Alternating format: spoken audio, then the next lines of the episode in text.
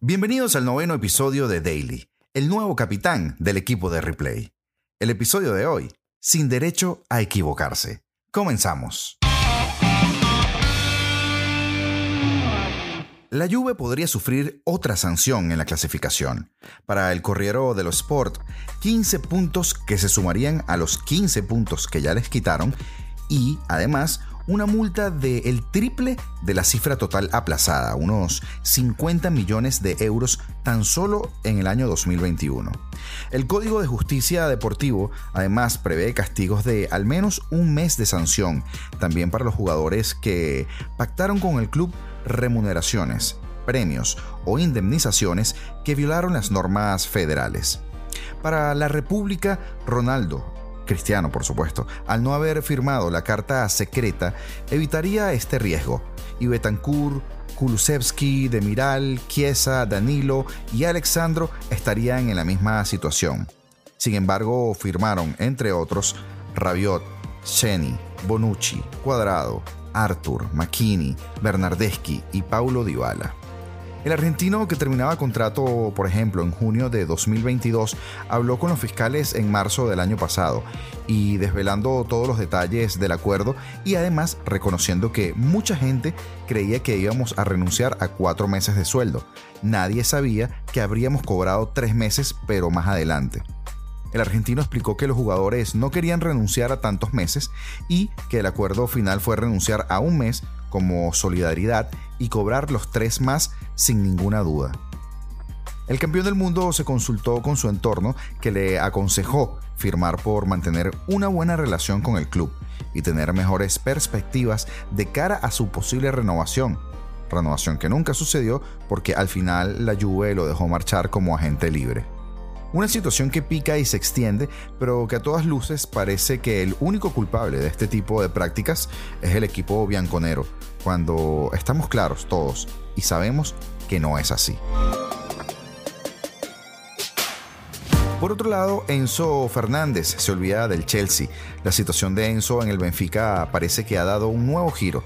Tal y como publica el diario Record, el argentino ha modificado su postura y no forzará una salida al Chelsea en este mercado de invierno al menos. Eso sí, a cambio de seguir hasta el final de temporada, exige que el club portugués le pague un bono de fidelidad de 2 millones de euros. Esto de los bonos y, los rebonos y, y, las primas ya comienza a ser un cachondeo. La relación entre Enzo Fernández y el Benfica parece que se ha reconducido después de que el argentino fuera multado por irse a Buenos Aires a pasar la noche vieja sin el permiso del club. El entrenador uh, Roger Smith le dejó sin lugar en un partido y Enzo presionó para forzar su salida al Chelsea e incluso se mostró dispuesto a no volver a jugar con el Benfica. Cumplida su sanción, el centrocampista ha vuelto a ser un hombre clave para el equipo. Su buen rendimiento y su actitud dentro del campo le han permitido ganarse de nuevo la confianza de la afición, que le atacó con dureza por su viaje a Buenos Aires en su debido momento. Y habrá una nueva clasificación para el Mundial y también para la Eurocopa.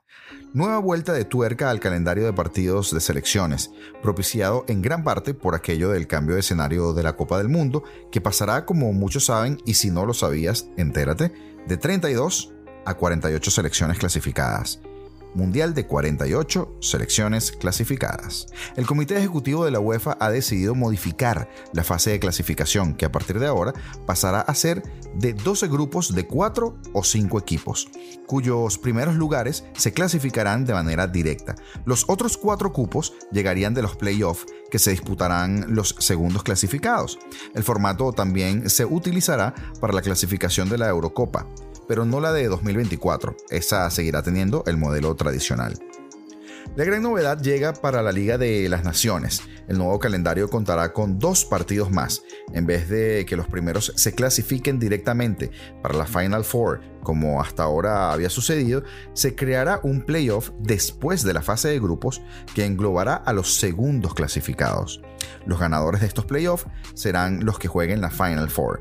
De esta manera se pone el foco en los partidos entre las mejores selecciones de Europa, que a la larga son los que más audiencia tienen. Sin embargo, y si te pones a pensarlo detenidamente, esto le resta valor entonces al hecho de quedar como equipo en el primer lugar. La Liga de Naciones está siendo un éxito y necesitaba algo más. El nuevo formato promete traer más emoción a las competiciones de selecciones, que cada día tienen más atención de los aficionados, según comentó Seferín.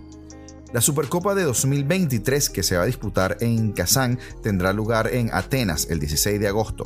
La Eurocopa Sub-21 de 2025 tendrá lugar en Eslovaquia, mientras que la UEFA ha decidido seguir monitorizando la pandemia provocada por el COVID, pero dejando ya de lado el protocolo activado en su momento, que por ahora regresa a la normalidad. Ahora pasamos a la Copa del Rey porque Barça y Osasuna pasan a las semis. Un gol de Abde en la prórroga ha permitido que Osasuna se meta en las semifinales muchos años después, con los recuerdos de aquella final de Copa de 2005.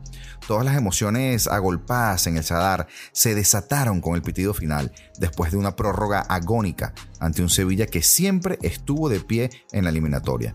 Osasuna sigue así, engrandeciendo su temporada con este éxito.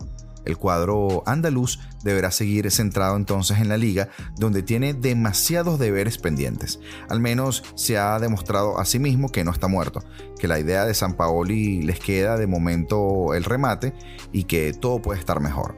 Esta copa no estaba para ellos, sí para un conjunto rojillo que tiene motivos para festejar y para ser feliz.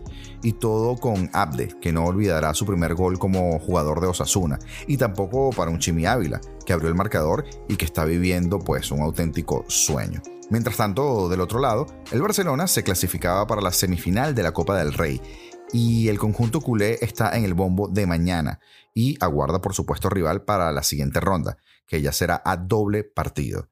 En gran medida esto ocurrió gracias a Ousmane Dembélé. El jugador francés fue muy decisivo y prácticamente el protagonista del partido, con sus recortes, sus centros, sus carreras y por supuesto con su gol. Xavi dice haber recuperado la mejor versión del internacional galo y las gradas coreaban Ale Ale Ousmane Dembélé. Claramente, la banda derecha fue dominadora del juego ofensivo azulgrana en el choque contra la Real Sociedad, en la zona en la que se movió Dembélé el francés fue desequilibrante.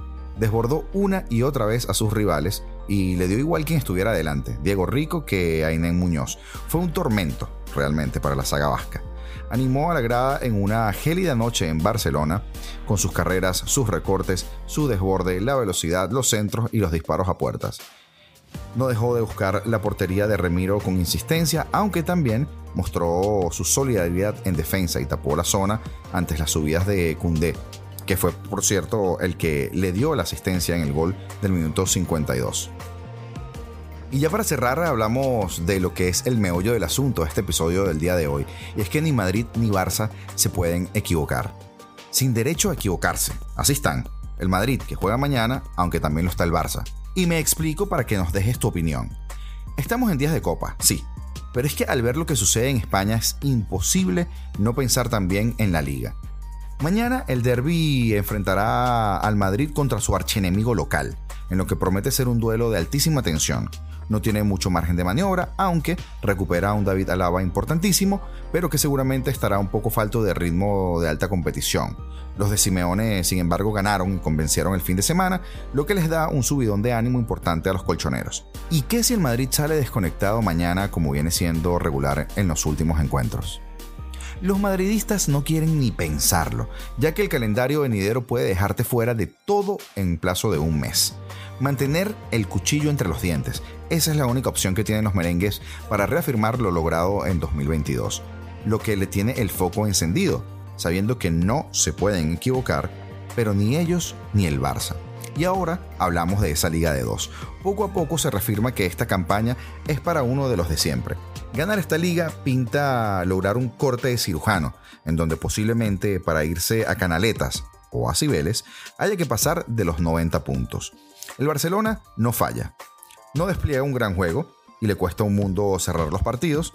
Para muestra, por cierto, el día de hoy, Ter sigue siendo fundamental para el liderato blaugrana, pero no fallan. Ya ni el estilo, ni los cuentos, ni nada. El 1 a 0 se cotiza muy bien en estos días y el resto de los equipos de la liga dan la sensación que no le meten uno al arco iris, lo que rebaja la amenaza de asalto al liderato pese a las incontables paradas dramáticas del guardameta alemán. Por su lado, el Madrid se espesa demasiado en los arranques, vacila mucho y luego intenta meterse en los tramos finales de los partidos, como si todo fuera un guion de cine, pero que no siempre le va a salir.